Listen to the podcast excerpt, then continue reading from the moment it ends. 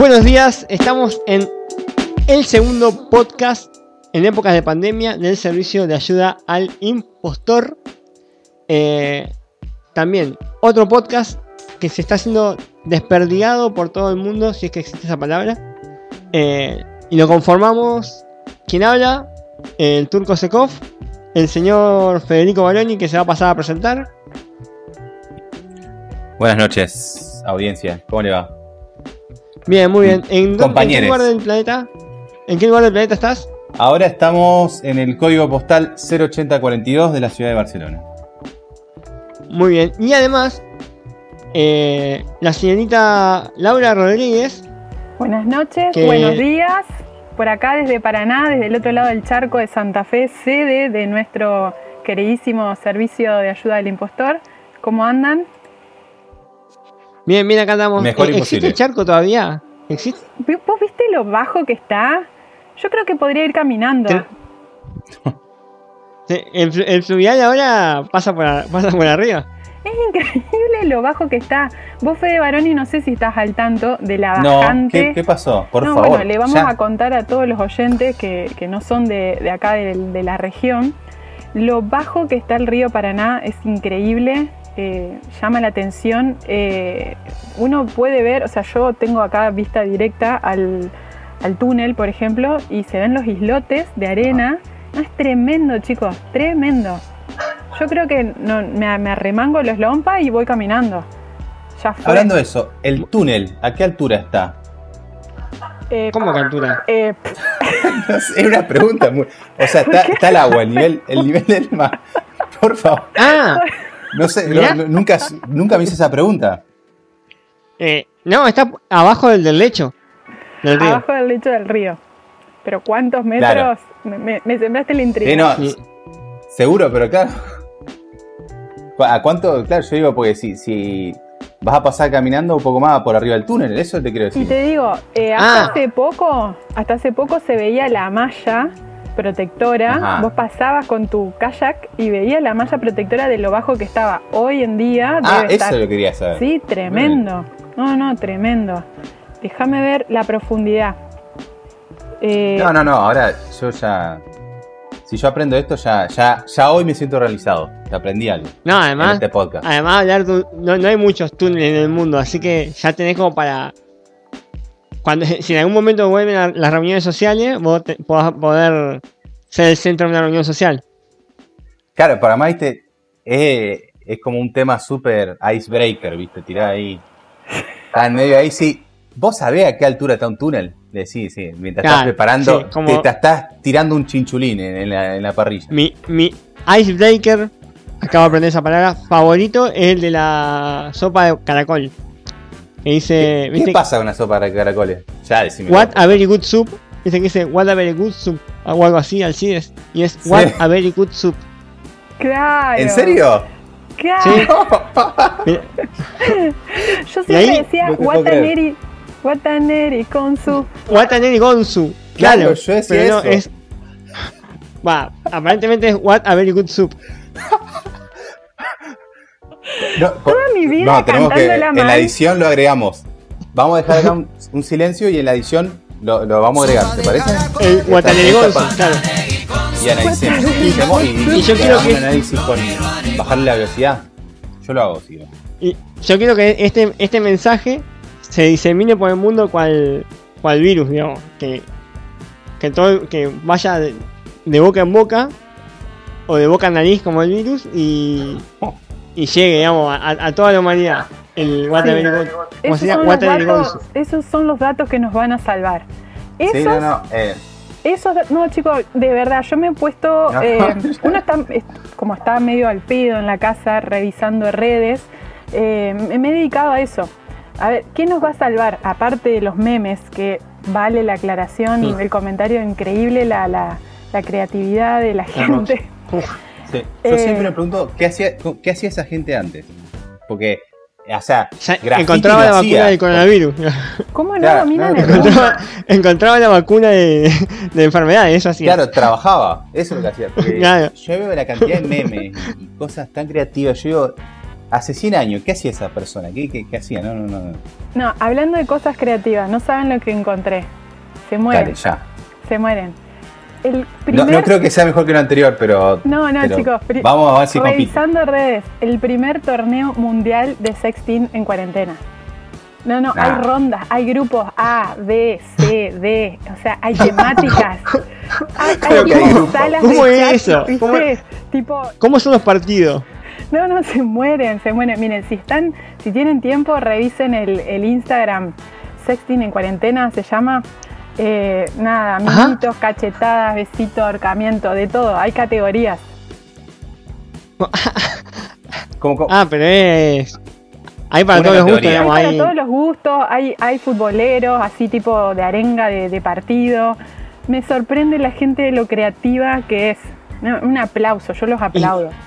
Si, si la gente es creativa para, para hacer meme, imagínate si es para tratar de levantar alguien. Claro, el beboteo que hay Ahí se te va, se te va la vida.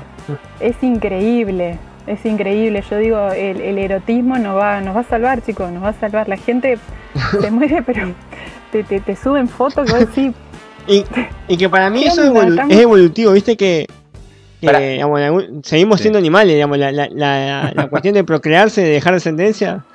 Eso, eso, dejar la descendencia, eso es lo que importa en este momento. Che, y me quedé con eso el campeonato. ¿Y, y cómo, quién gana y quién pierde? Eso entiendo. La onda así. eh, Y- y, y- dos aclaraciones. Una aclaración antes. Que ¿Hay cosas que valen doble, por ejemplo?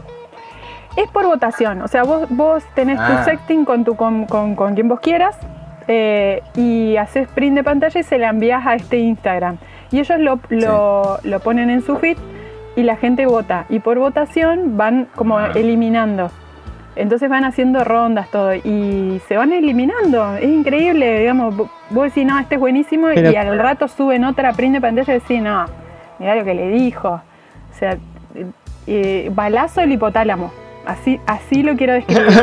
¿Puedo, puedo cor- podemos cortar ahora que necesito ir a ver eso, digamos, todo No. lo que haga ahora me- Pará, en mi subconsciente va a estar. Yo quiero ver el video de a hacer What a Very Good Soup y después el campeonato de texting. Sí, sí, ya sí. está, Pará, listo. y te dejo otro, otro que me llamó mucho la, la atención, otra página de, de sexting, de sexualidad en tiempos de coronavirus, donde hacen invitación todos los viernes a un- una masturbación global.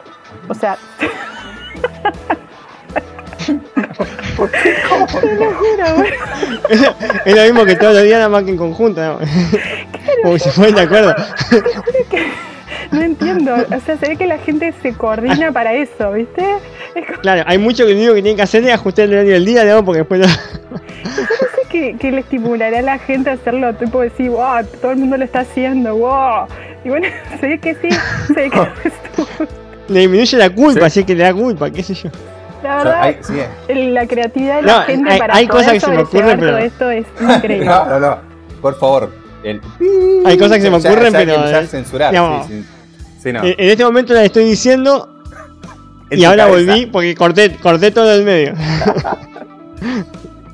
Tremendo, yo cada día me sorprendo más. eh, me- la están haciendo pasar muy entretenida acá encerradita Ah. en mi casa. Vos imaginate contándole a tu nieto, vos no sabés, en el 2020 lo que hacíamos. Los sábados cuando estaba aburrido en mi casa. Abuelo, Claro, ¿qué hiciste para estaba salvar la- el mundo la del de- coronavirus?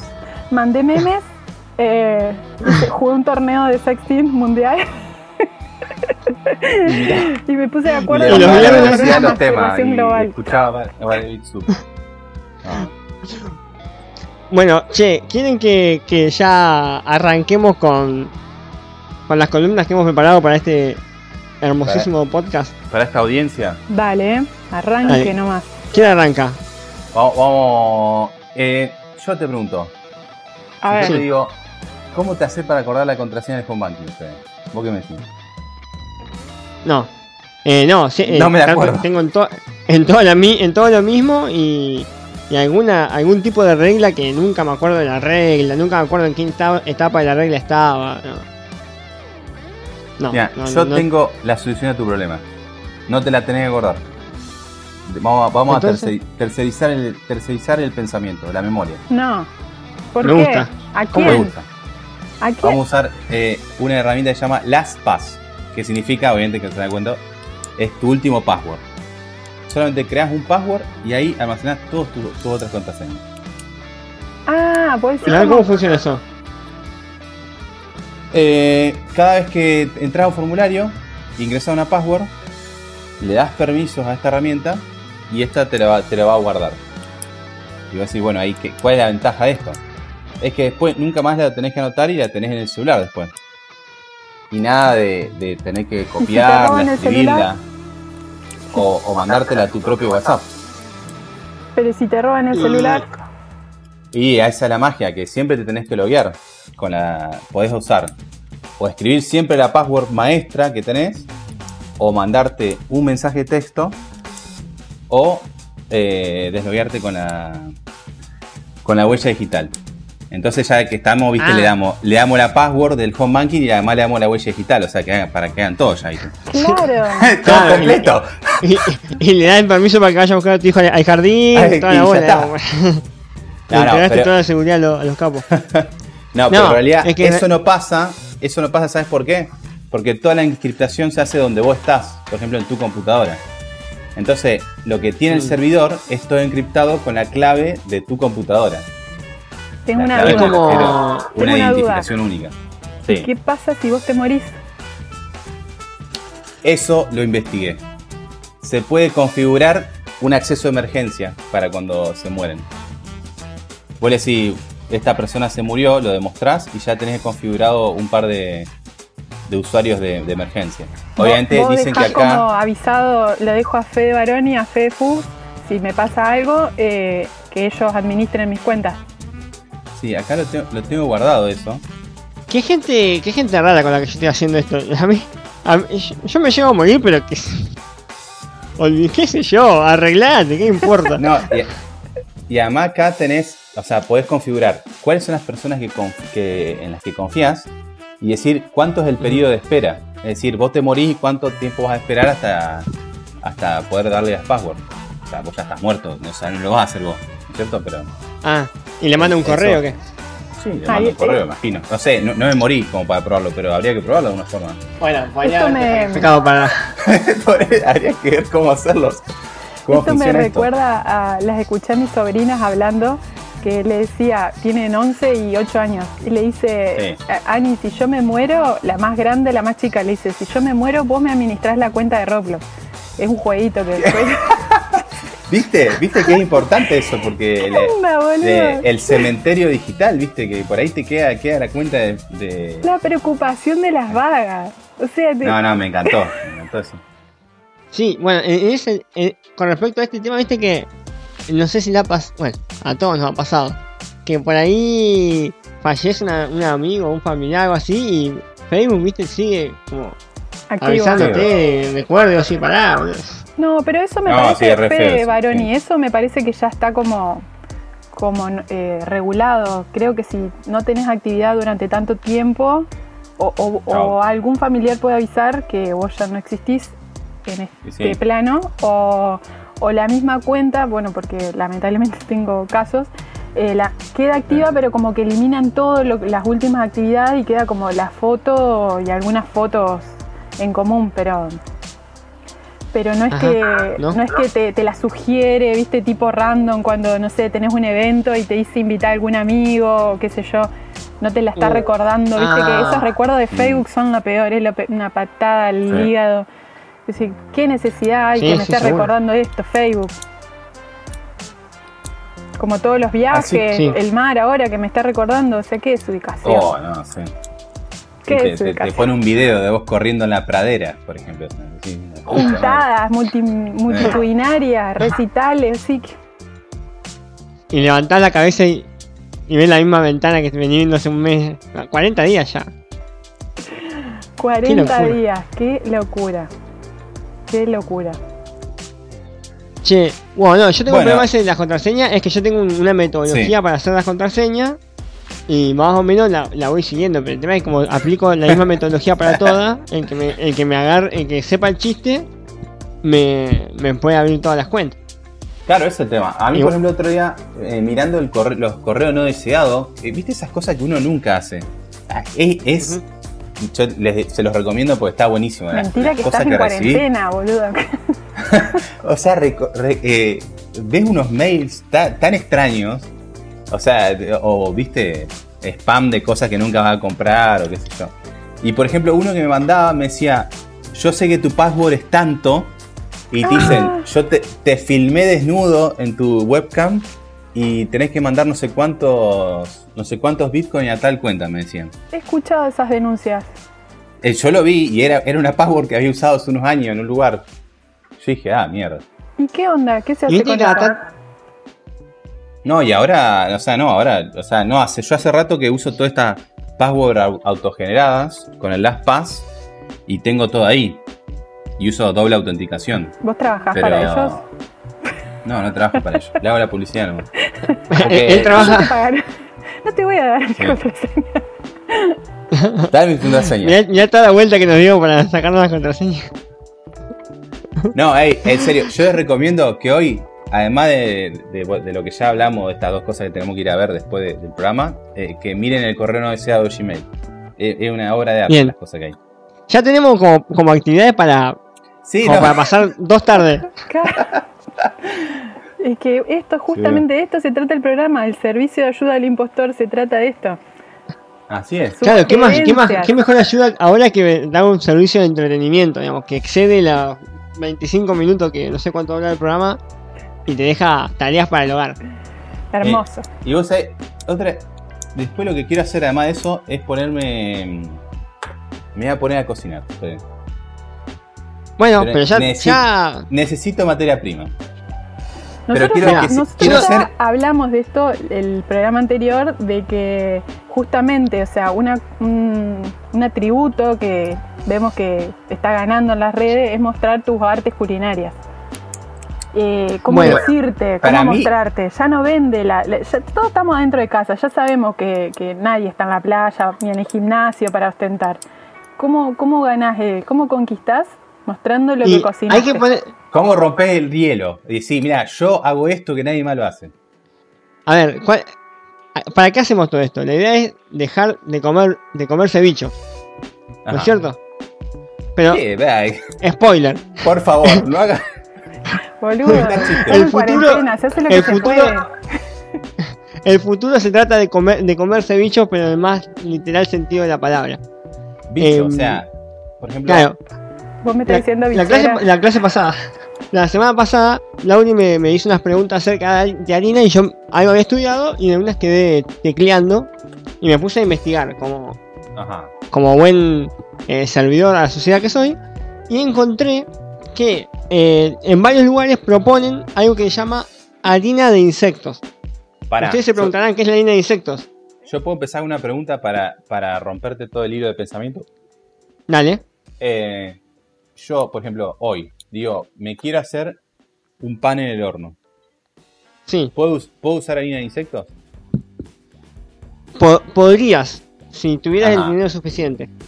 ¿Por qué? Claro. Es, cariz- es carísimo. Pero, ¿Por qué? No sé, no, te quiero dejar hablar, pero me, me- en la cabeza me interrumpe ¿por qué insecto? ¿Por qué harina de insecto? Mm, Todas esas preguntas se las van a poder responder en este preciso momento. A ver, Eh, no, bueno, hay, un- hay Ajá.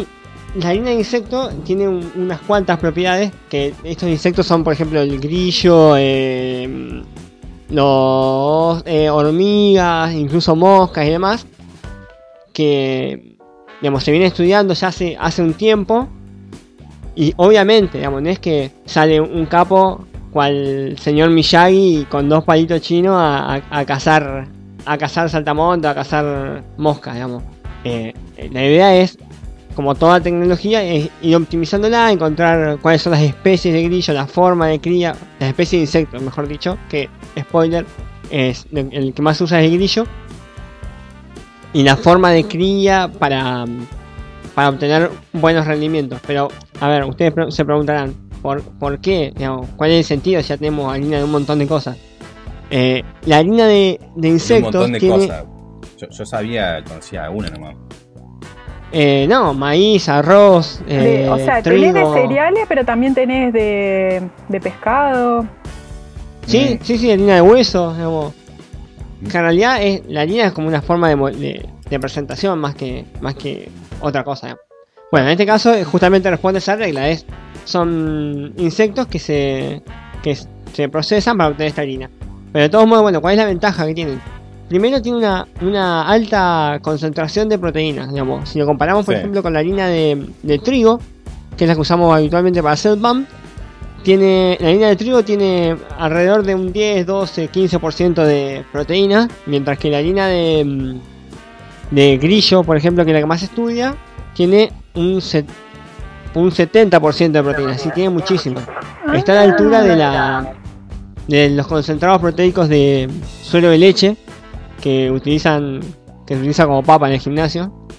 Eh, y a, y a- a su vez tiene todos los, tiene todos los aminoácidos esenciales Ajá. que si no saben lo que es, googleen, que esto es de la escuela. Eh, bueno, y hace un tiempito, ya hace unos años yo ya lo había visto y estuve viendo cómo, cómo, cómo fue evolucionando desde ese momento hasta ahora el- la- Ah, esta es- tecnología. Eso me gusta. ¿Esto es muy Em. viejo o es muy nuevo? Yo no- Ah, Es, son consumos, viste, que son culturales, digamos. En algunos lugares están más acostumbrados a, a comerse bichos. Pero mm, eh, la idea de, de expandirse es relativamente nueva, entonces... Siento que me estás hablando nueva. a mí, Quizás boludo, todo el tiempo. sí, basta me, me identifica, ya está, boludo. me, me, interpe- me interpela. bueno, em, hace unos cuantos años, pero no más de dos décadas, se empezó a estudiar más, seriame- más seriamente y se me empezaron a contar algunas ventajas. Por ejemplo, acá me hice una tablita. em, para conseguir un kilo de proteína, que es, digamos, lo- la cuestión de los alimentos hoy en día, digamos, los hidratos de carbono son relativamente sencillos de, de- de conseguir en una dieta, pero el tema de las proteínas es lo, lo que eh, lo más sensible y es por eso que se consumen tanto eh, alimentos animales, que son los que- uno de los que más proteína aportan. Por ejemplo, para producir eh, un kilo de proteína animal se necesitan 22.000 litros de agua. ¿Sí? 20 Desde mil. ¿Cuánto? pensado de pun- 22.000 litros. Pensado de punto a punto. Al menos esto es lo que dice el informe este de Arthrofood, que es una empresa que se dedica a la, a la producción de proteínas de... Tremenda de huella de de carbono ahí. Sí, la Y la, hue- sí, la huella de carbón es tremendo. Mira, acá dice que eh, se necesitan para un kilo de proteína 200 metros cuadrados de verde, obviamente, Sí. si es según el tipo de cría, ¿no? Y seis- eh, hay un 684 mm, creo que son kilogramos de dióxido de carbono. Y en cambio, para la, mm, la harina de, de- Para un kilo de proteína de, de insecto se necesitan 2 litros de agua, 2 metros cuadrados de superficie y esa huella de ser 684, que no me acuerdo que creo que son kilogramos de dióxido de carbono equivalente, a 8. Y a su vez, a un animal hay que darle 10 kilos de alimento, mientras que a un grillo, para obtener un kilo de proteína, hay que darle kilos. 1,5 kilogramos 1,5. de alimento. Ah, re Sí. poco. Que es, pregunto- digamos, es- estos son par... Sí, decime Fede. Eso, eh, para verlo más gráficamente y da- darle nombre. O sea, por ejemplo, ¿cuántos grillos entran en 2 metros cuadrados? ¿Y cuántos grillos son un kilo de proteína, por ejemplo? Eso, ¿Estás eso me- me pensando en ahí. hacerte un criadero Eh. de grillo? Decí la verdad. Sí, obvio. en 2 metros cuadrados. Vos sabés que me ese, ese dato que ese dato que me preguntás lo, lo había visto, no, no, obviamente que no son pocos. Eh, no lo tengo son acá. muchos grillos. ¿Cómo, cómo es el Sí, sí, son, son bochas, un grillo de pesar 10 gramos, digamos, o menos. Claro.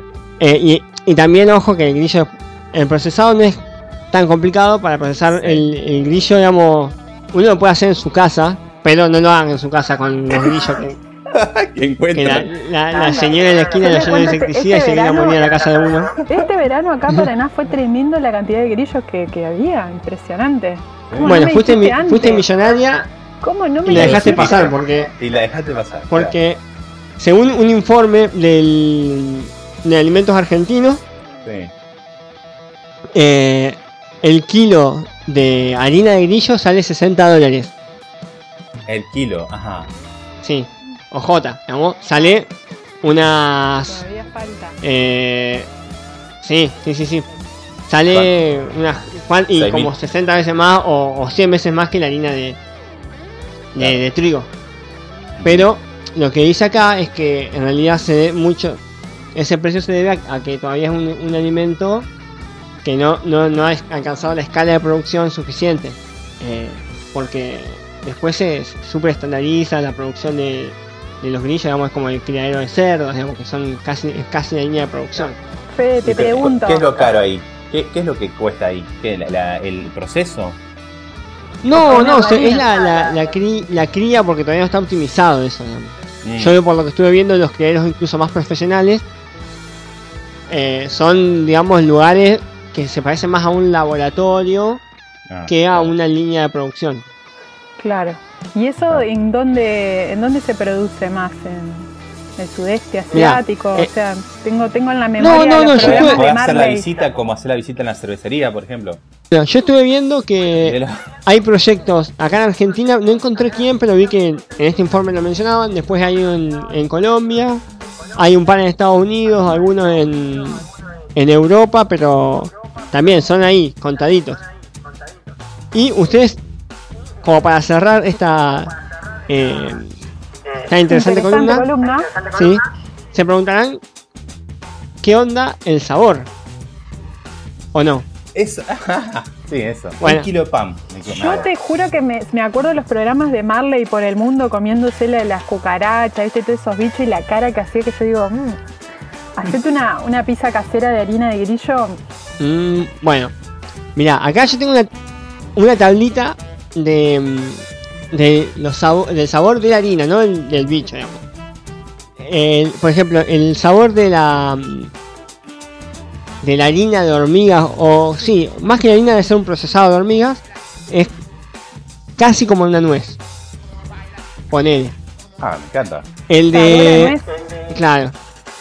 El de, a ver, el de orugas tiene un gusto como a maíz crudo.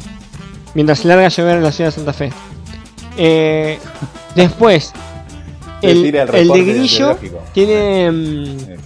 tiene un, sa- un sabor similar al de frutos secos. Pará, pará, pará, pará. Pero ¿quién dice que tiene ese sabor? ¿Qué tan drogada estaba esa gente? Cuando hay hambre no hay pan duro. Si está comiendo un grillo, imagino que no, no- no tendrá un asado a mano. ¿no? Pero bueno, claro, no te... Eh, no, el tema de, de los frutos secos es, es una, mm, una constante que encontré en, en todas las páginas que estuve viendo de que decían que la harina de grillo tiene un sabor similar al de al de frutos secos y no se consume a cucharada como el, como el cacao de quillá, digamos, se consume, se le agrega a, a una harina de, por ejemplo, de trigo, algo así. se usa como para fortificar Aditivo. eh, Claro. claro, como un aditivo alimentario, exactamente. Eh, Porque te iba a decir, o sea, si supuestamente la harina, o sea, yo sé que voy a decir algo que no es correcto, pero vos haces pan y eso, ese alimento es rico en hidrato de carbono sí, y no tiene mucha proteína, Ajá. supuestamente. claro. Y ahora cambiaríamos como la estructura, tendría mucha proteína. Claro. El pan, El tema es que no le podés Eso agregar.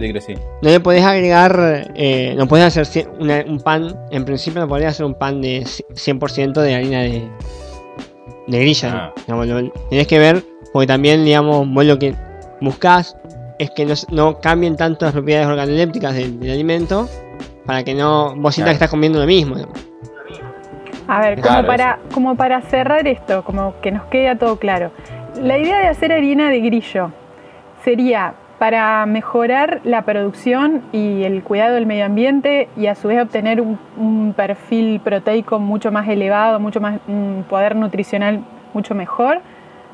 Sí. ¿O es que estaban muy aburridos y no sabían qué hacer y No, no, no. una Lo que buscan es eso. tecnológica? Y tiene una, una me- menor um, menor huella, como dijiste vos, una Huella. menor huella de carbono y a su vez, eh, si bien todo, a ver, ninguno de todos los que yo estuve leyendo son, eh, digamos, quieren salvar la humanidad, pero todo, en todos lados decían que es un, un modelo que no- la tecnología que utiliza para el procesamiento no es complicada, digamos, eh, entonces podría ser escalable y, y los requerimientos del lugar donde se hace no son tan, tan, tan altos en, eh, en cuanto a infraestructura. O no serían porque todavía son escalas pequeñas. Entonces podría ser como reproducible en, lugares muy diversos y eventualmente llegaría a, a lugares donde hay una falencia de, de alimentos. Y, y también es que la población del mundo, al menos hasta fin del año pasado, venía creciendo a una velocidad relativamente constante y había proyecciones de que, bueno, que iba a haber escasez de alimentos. Que es súper discutible, pero bueno, era lo... ¿Cuándo, cuándo, ¿Cuándo vamos a llevar, por ejemplo, a 16 millones? 16 mil millones. No, eh, y eso va a llevar capaz que unos 100 años, digamos, porque hay una mesa- una meseta- amesetamiento. Eh, Plano ¿Y por la curva. sí, sí, ¿Por qué sí. hay amesetamiento Y en el porque crecimiento de la población mundial? Eh, creo que es porque las familias están teniendo cada vez menos hijos y demás, digamos, las Ah, personas.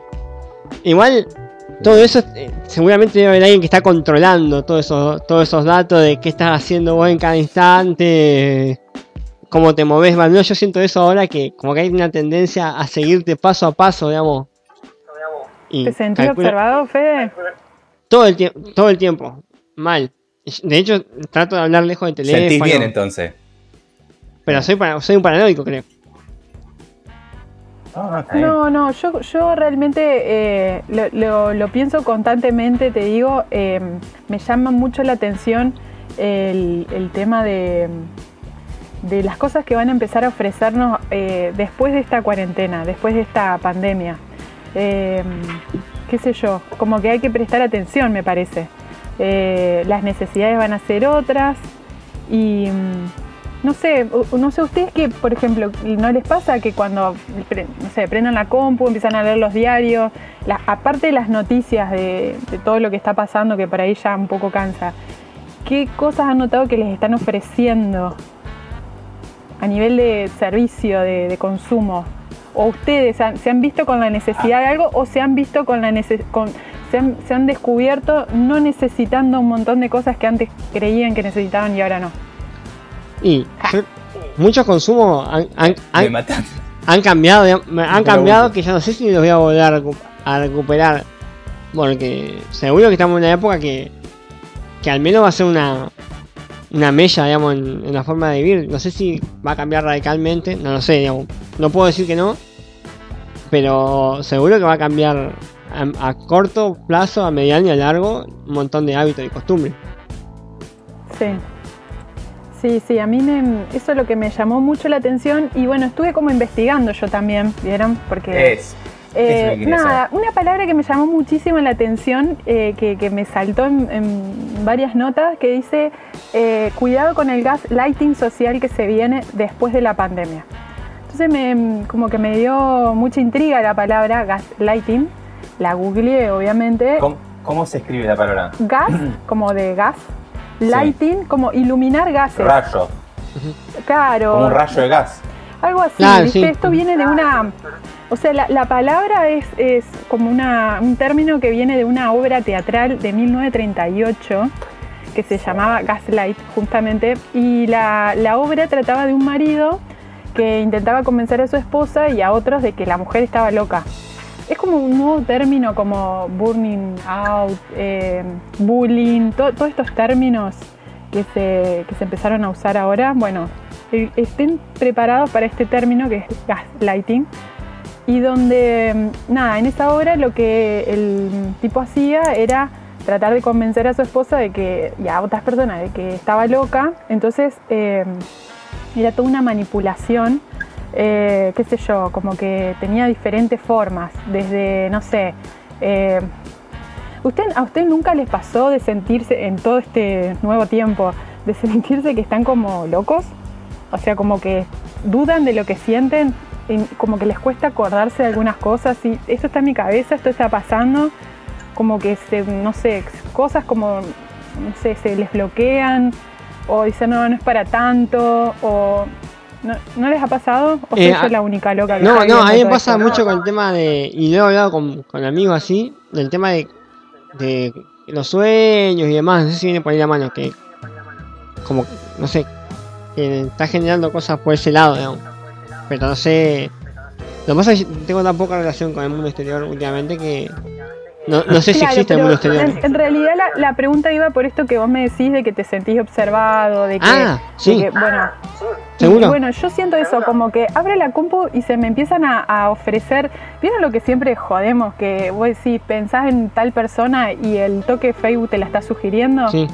Y me pasó, me pasó un, un en este, en este periodo seguro que me pasó un, un montón de veces que eh, hemos hablado cosas con, con la persona con quien yo vivo y, y, al- y estamos seguros que no, no la buscamos en el teléfono porque son esas conversaciones random que uno tiene de estar mil horas eh, acá en- encerrado y, y te tira, viste, una, una noticia el, el, el celu o, Pues sí. o una publi de que yo en Twitter o, o algo así, pero que nos sorprendemos porque estamos seguros que no, no la buscamos. Esto de, la palabra gaslighting a mí me surge por ahí, de que, de que digamos, en, ese afán de querer volver a, lo que éramos antes, a la costumbre, a la juntada, a sentirnos donde controlábamos todo y que éramos imparables, me, me da que como que va a venir esto ahora, o sea, te van a querer meter eh, con tanto afán eh, la sensación de seguridad, la sensación de que está todo bien, de que vamos a volver a lo de antes, que eso sabemos que no va a pasar, pero uno como que compra esa idea, que las empresas, las marcas van a tratar de aplicar ese concepto eh, en sus campañas publicitarias y me parece que es ahí donde nosotros tenemos que estar atentos y ser conscientes de que, bueno, a ver, no vamos a volver a lo que era antes. O sea, todos queremos, pero no, no va a poder ser posible en la medida de, del corto plazo. Sí, hay, Y bueno, nada, es como un llamado de, de- de- a la reflexión, más que nada.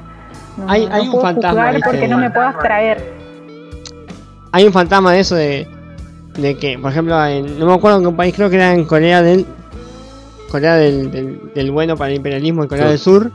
Hay un, pro- hay un programa, pero no sé, bueno, jamás que estoy hablando de- con el lugar geográfico, pero hay un seguimiento persona a persona a través de, de su celu, digamos, y la persona lo, lo acepta, tampoco le preguntaron, digamos, em, y, y lo van rastreando todo el día para, lo va rastreando un sistema de inteligencia, no sé qué, para ver si se aleja de la casa, si está respe- respetando el, el aislamiento social y a su vez si entra en contacto con alguna persona que en contacto o le pasó por al lado una persona que estuvo que está enferma, eh, nada, te, te- te hacen el, el test o te avisan o te, o te impiden que salgas de tu casa solamente porque compartiste espacio con una persona enferma.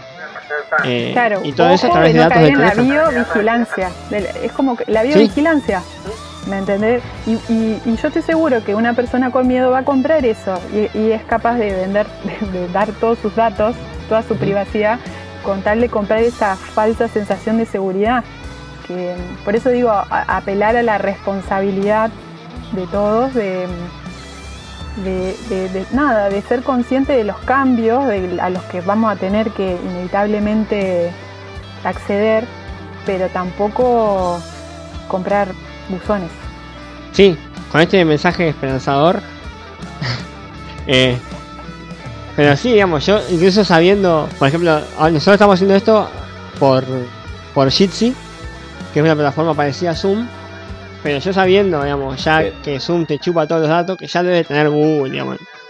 Eh, Claro. Debe haber una orgía de datos de Federico ahí en- entre todas las compañías. O sea, yo ya sé que todas mis fotos de Hey. nudez están circulando por las redes, ya lo sé.